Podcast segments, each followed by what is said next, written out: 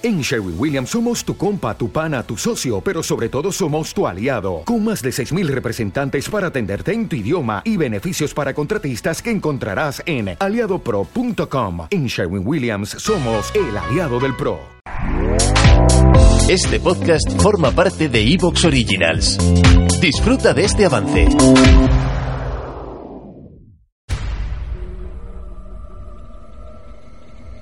Bienvenido al mundo de lo desconocido.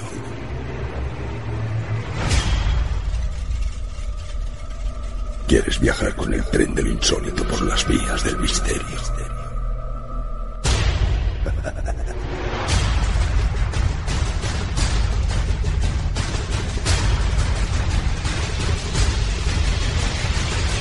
Mundo Muy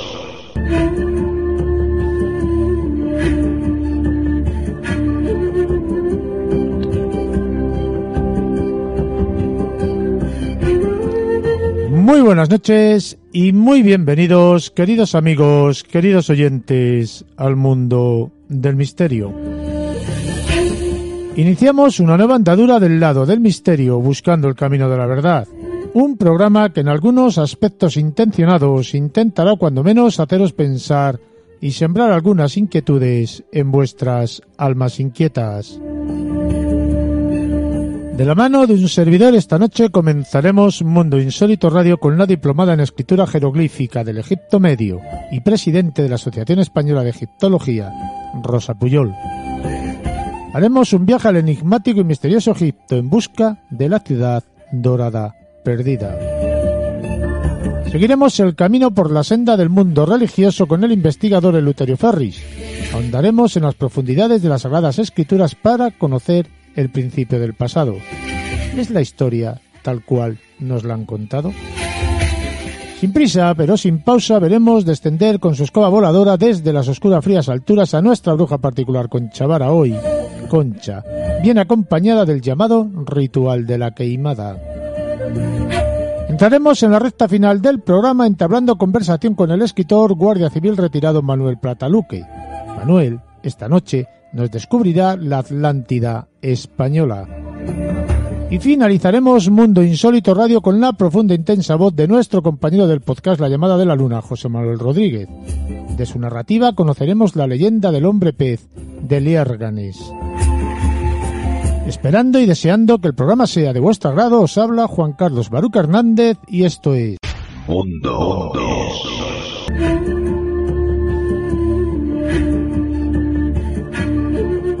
Dicen que se ha encontrado la ciudad más grande jamás descubierta hasta el momento en el enigmático y misterioso Egipto. O eso dicen. Dicen que esa ciudad data de la época del faraón Amenofis III, quien gobernó Egipto allá por el 1391 antes del nacimiento de Cristo. O eso dicen. Y dicen que este hallazgo es el segundo descubrimiento arqueológico de una ciudad perdida más importante desde la tumba del faraón Tutankamón. O eso dicen. Rosa, buenas noches, bienvenida, ¿cómo estamos? Buenas noches, Juan Carlos, encantada de estar con vosotros.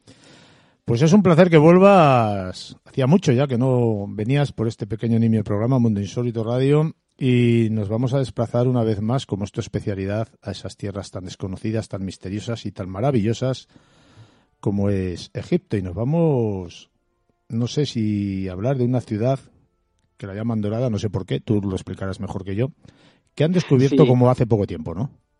Sí, recientemente se ha hecho un, descubri- un descubrimiento que, bueno, el, el señor que ha llevado la excavación, que a, a todo el que tiene el más mínimo interés por Egipto le sonará, porque es este señor que se pone un sombrero así en plan Indiana Jones y que se llama Zahi Hawass, que fue director del Servicio de Antigüedades. Este señor ha sido el director de la excavación.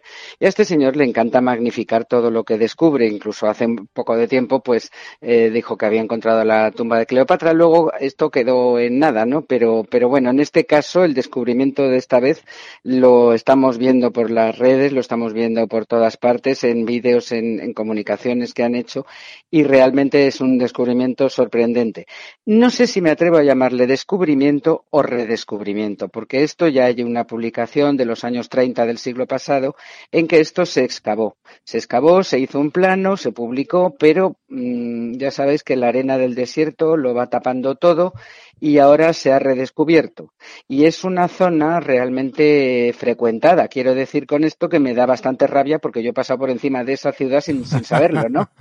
y me da bastante rabia y estoy deseando volver para verlo porque además eso les va a ser difícil taparlo. Bueno, es una ciudad muy grande. Eh, yo para poner en antecedentes a, a, los oyentes, pues tengo que decir que durante la dinastía 18, a finales, hacia 1350 por ahí, eh, reinaba Amenhotep III en, en Egipto. Y en, la capital, que entonces era Luxor, que se llamaba Waset, hubo una epidemia, una epidemia, pues igual que lo que estamos pasando ahora, ¿no? Hubo una epidemia que, que bueno, pues que, que, la gente se contagiaba y morían mm, por, por, centenares.